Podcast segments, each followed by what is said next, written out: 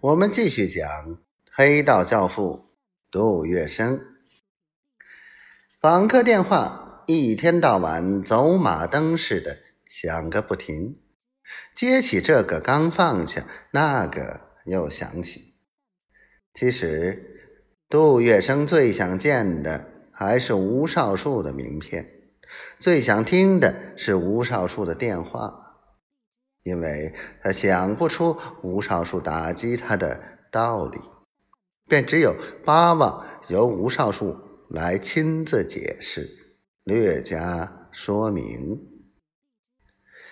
然而，自九月三日往后的四日、五日，吴少树却始终不曾出现。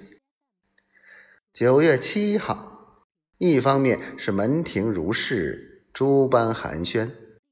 一方面则满腹愁苦，焦灼紧张。正当座上客已满时，外间来报，吴少树吴副市长亲自来拜访。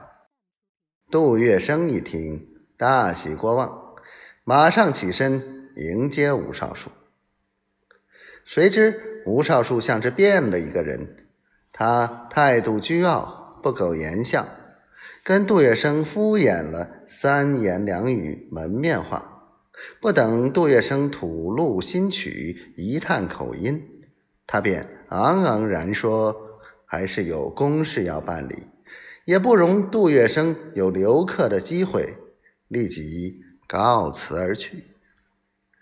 吴少树公然向杜月笙挑战，又当众给杜月笙难堪。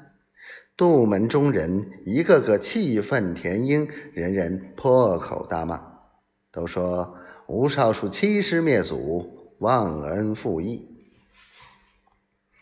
小人得志发癫狂，实在是欺人太甚。顾家堂、叶绰山、高兰生等人莫不怒呲几裂，攘拳撸臂。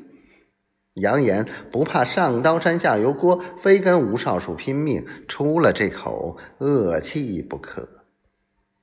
横社子弟各界友好也无不气愤难平，口口声声要找吴少树理论。他若再狂妄下去，横社弟兄也要跟他别别苗头，压足出个输赢。但是。杜月笙除了苦笑之外，再三阻止左右亲信不要情绪冲动。他告诉大家说：“不忙，我自有应付的办法。”